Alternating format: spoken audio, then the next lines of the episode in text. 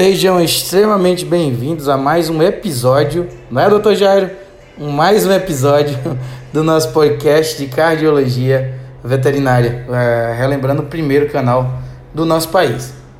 Sem mais delongas, nosso tema de hoje são as cardiopatias em felinos. Tema extremamente interessante, é, onde principalmente a gente ouve agora uma apresentação no congresso do ACVIM, do American College of Veterinary Internal Medicine, né, sobre uma, uma diretriz que vai ser lançada aí o texto aí no provavelmente agora nesse próximo ano. Então, muitas das coisas que a gente vai abordar, gente, são coisas que foram vistas por lá. Eu não participei do congresso, mas gentilmente o nosso colega Guilherme Goldfeder estava por lá e nos passou aí as novidades. Então, um passo atrás, a primeira coisa que eu gostaria de comentar com vocês é que nós, como cardiologistas, ou você, como clínico, precisamos trazer mais os felinos para as avaliações preventivas em cardiologia.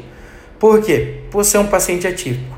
Se a gente for ver na nossa casuística, a maior parte dos cardios, talvez para cada 100 pacientes que ele atenda, né, a 5 sejam felinos e olhe lá. Ah, então há uma demanda imensa de necessidade de atendimento e uma demanda imensa de pacientes que ainda têm uma tendência a, a falecer por conta de uma não observação clínica e de, de não chegar a esse paciente a nossa, nossos consultórios. E segundo ponto, um preparo maior a cada dia dos próprios cardios para ter uma atenção maior aos índices que, que são necessários e também as coisas que podem enganar um pouco dentre as principais enfermidades. Então vamos lá, quais são essas cardiopatias e, qual, e como que elas se demonstram? Então, quando a gente está falando em fenótipos, a gente tem alguns deles e que por vezes hoje, né, a gente sabe, há uma tendência de pensamento que alguns desses fenótipos podem ser a progressão de outros. Explico. Então, por exemplo, uma cardiomiopatia dilatada felina, ela pode sim, tá, de início, ter sido uma cardiomiopatia hipertrófica, Aí no avançar da doença por conta de N motivos, né, essa enfermidade agora provocou uma dilatação severa do coração e a gente acaba colocando a cardiopatia dilatada como uma forma primária. Na realidade, ah, pode ser que isso não venha acontecendo. A gente vem observando, principalmente a longo prazo, na realização de ecocardiografia que vem sendo feita com maior volume, né, com pessoas mais treinadas e com maior rotina. Então, daí vocês perceberem a grande importância de, na triagem desses animais, terem também, ah, dependendo da sua, da sua raça, da sua idade né, e da, dos seus achados clínicos, eles têm que passar pelo, pela avaliação, pelo crivo de um cardio. Então, dessas cardiopatias, temos fenótipos de cardiopatia hipertrófica, cardiomiopatia latada, cardiomiopatia restritiva e a gente ainda tem um tipo que é colocado como não classificado que não se encaixa em nenhum desses critérios. Há ainda, ah, dentro da, dessa perspectiva, as cardiomiopatias que são ah, originárias de arritmias. Então, por exemplo, algumas taquiarritmias nesses pacientes, assim como felinos, como em caninos, podem levar, na realidade vão levar, se sustentadas a um longo prazo, como as taquiarritmias, vão levar a remodelamento cardíaco importante e as principais coisas que nos preocupam, e vocês vão entender um pouco disso na classificação, que são a presença de insuficiência cardíaca congestiva e a, o tromboembolismo, que é muito, muito é, característico e presente nessa espécie. A gente não tem tanta demanda de tromboembolismo em cão, mas em felinos isso é uma coisa muito mais comum, trazendo mais aí um, um ponto de risco para esses animais.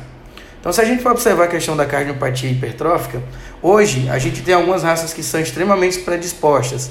A, a gente já tem bem conhecido o gato, que é da raça Maine Coon, e o Ragdoll.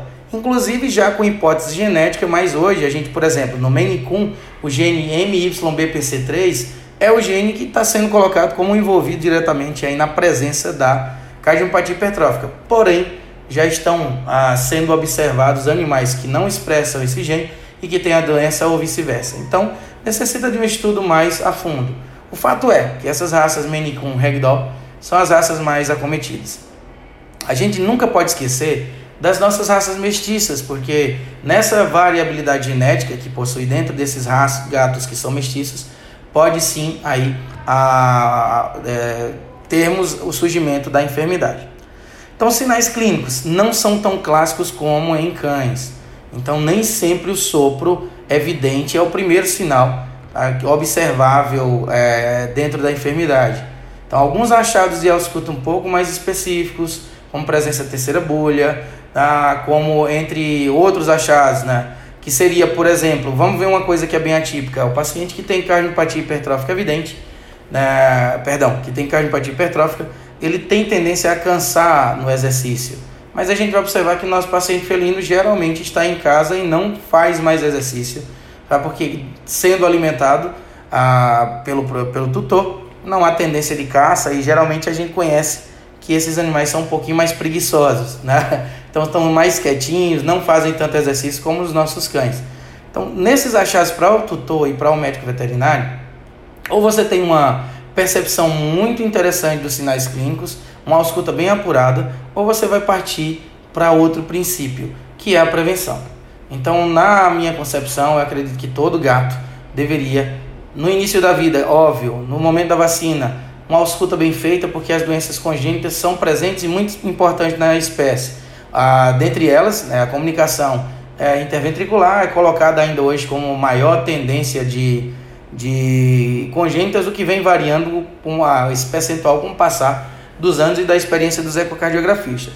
Mais adiante disso, a cardiopatia hipertrófica ela pode ter uma tendência a atingir gatos jovens, inclusive alguns papers, como um, um trabalho de triagem, na realidade não, de levantamento de casos realizado pelo Bonagura e sua equipe, seus colaboradores, viram um percentual de cardiopatia hipertrófica em gatos muito jovens. Né? Teria como se fosse uma forma congênita da doença mas com a casuística muito baixa. Então, nós devemos começar a fazer esse screen, né, um scan desse paciente ah, desde jovem. Isso para cães e gatos, tá, gente? Um dia mais à frente a gente conversa sobre as congênitas e a gente vai entender da importância e o quanto que a gente perde de salvar a vida dos pacientes por uma desatenção clínica. Então, o que é que eu tenho de critério hoje? Dentro da ecocardiografia, já sabem que necessitamos do exame ecocardiográfico para que seja realizado aí uma, uma melhor precisão da forma oculta dessa doença. Tá? Então a gente tem alguns dados. A radiografia ajuda, gente? Claro que ajuda. Então, para passar rapidinho pela radiografia, um coração que tem um padrão que a gente chama de coração de São Valentim, coração dos enamorados, o desenho clássico de coração.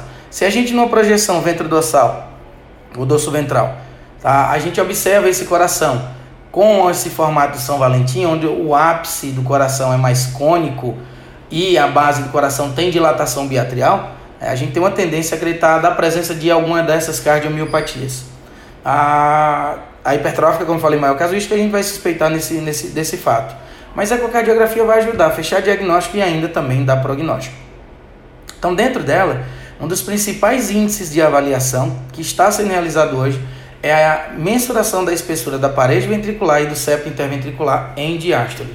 Primeiro ponto, a gente já conversou um pouco sobre isso, deve ser realizada a mensuração no momento adequado, tá? E nesse ponto, se eu estou no final da diástole, no comecinho do complexo CRS, é onde a gente vai encontrar as maiores medidas diastólicas, tá? Então, é muito importante que seja realizado um exame ecocardiográfico ou com uma grande experiência ou com um traçado eletrocardiográfico ou os dois juntos, né, que seriam mais perfeito. Então, a gente vem batendo nessa tecla da realização do exame ecocardiográfico sempre com um traçado eletrocardiográfico em junção. Ah, então, qualquer desses valores de parede ou de septa igual ou maior do que 6 milímetros acende a luz da suspeita de cardiopatia hipertrófica. Se o gato ele tem, já teve ah, dentro no histórico familiar algum outro gato na presença da hipertrófica, ou ele é um gato menicum ou ragdoll, ou apresenta outros parâmetros que chamem atenção para a enfermidade, o valor entre 5 e 6 milímetros de mercúrio pode trazer para a gente tá, uma suspeita clínica dentro desse ponto. É um gato que necessita de um acompanhamento maior. Acima, igual acima de 6 milímetros, a gente acende essa luz. E por que, que a gente não fecha o diagnóstico? Porque aí a gente entra nos diagnósticos diferenciais. Primeiro deles, hipertensão arterial sistêmica, muito importante. O hipertireoidismo, que em felinos é, tem uma boa casuística. A estenose subaórtica, que também pode provocar. Na realidade, a estenose aórtica, eu falo a subaórtica porque é uma a, a forma mais, mais comum. Mas a estenose, a estreitamento da via de saída do ventrículo esquerdo, vai nos trazer a hipertrofia por questão de aumento de força ventricular para passar dessa barreira estenótica. Então, observando esses aspectos, né, entre outros que, que a gente pode, eh, pode citar, né, também como gatos que têm tendência até aumento da produção do GH, entre outras coisas, ah, tirando todas essas diferenciais, a gente fica com a cardiomiopatia, miopatia, tá? hipertrófica, que seria a, a primária. Né? É uma doença muscular, onde a gente está tendo reposição de uh, cardiomiócitos, só que esses cardiomiócitos disfuncionais.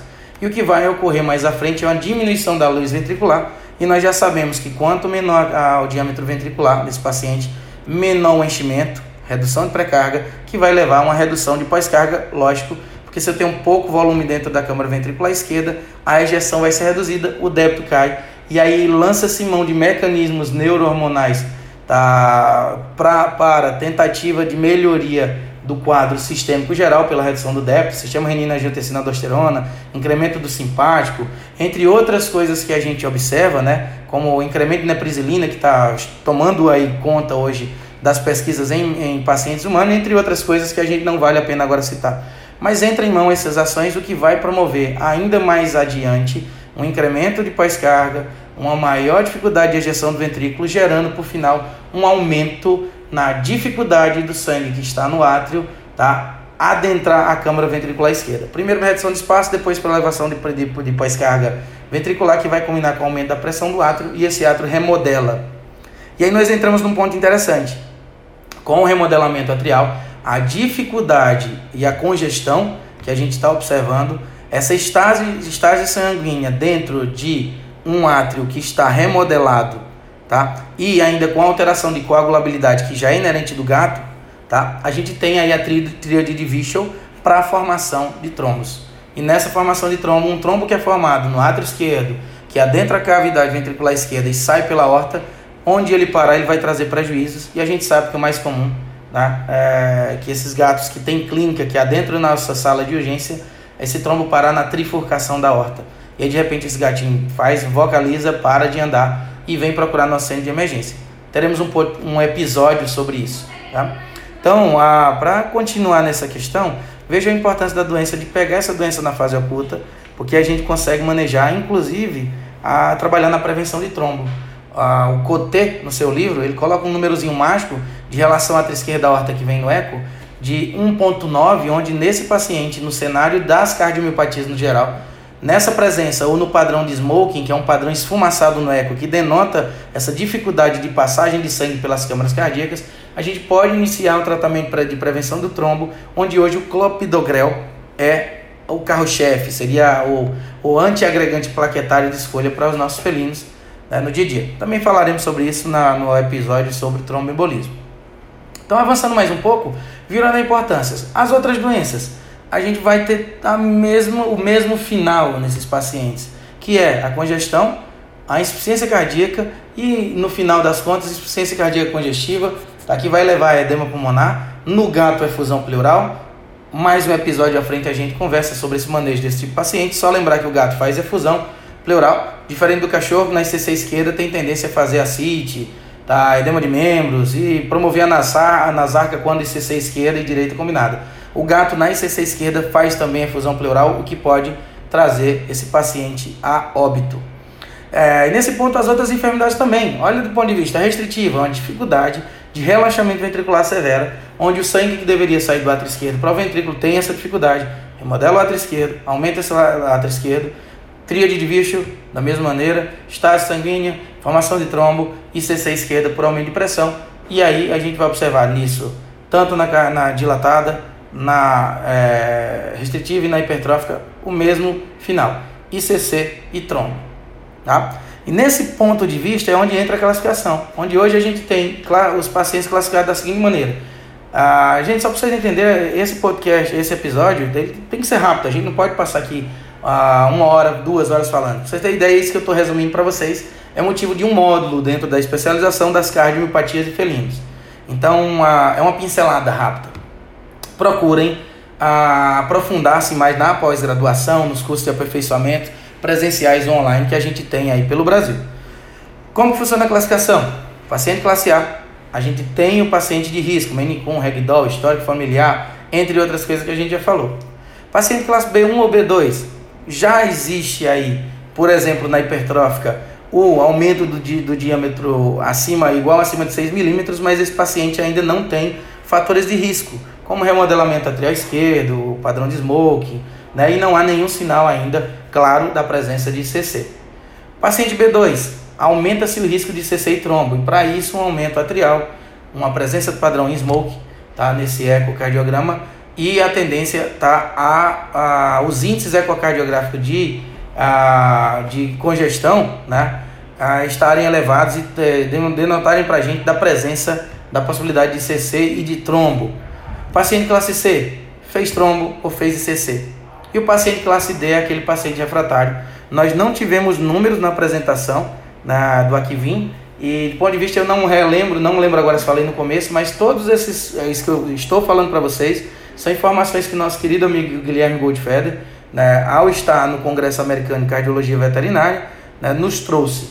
Pode mudar esses fatores na apresentação do paper, na redação do paper. Então, a, o que eu estou falando para vocês é o que a gente que foi apresentado, o Guilherme Goldfeder nos passou, e a gente está difundindo esse conhecimento que pode mudar. A prova, por exemplo, na, quando a gente assistiu no congresso da SBCV a apresentação da possível diretriz de doença valva mitral, nós tínhamos um paciente que era B2 avançado, depois virou B3, depois ficou B2 cumprindo o critério EPIC.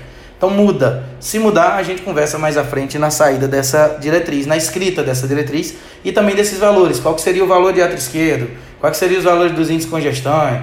Tá? Entre outras coisas, para trazer a gente, classificar esse paciente classe C e até saber quem que é um paciente refratário.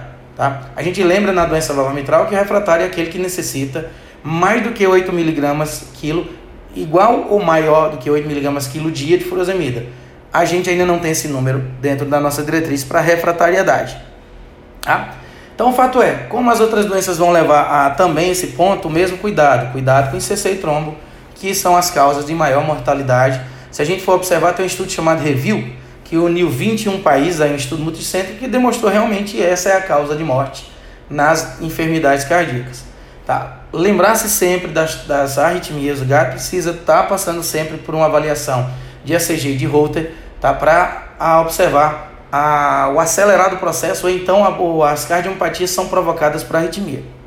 E por fim, gente, para não atingir os nossos 20 minutos, que seria a nossa meta, muito cuidado com uma coisa.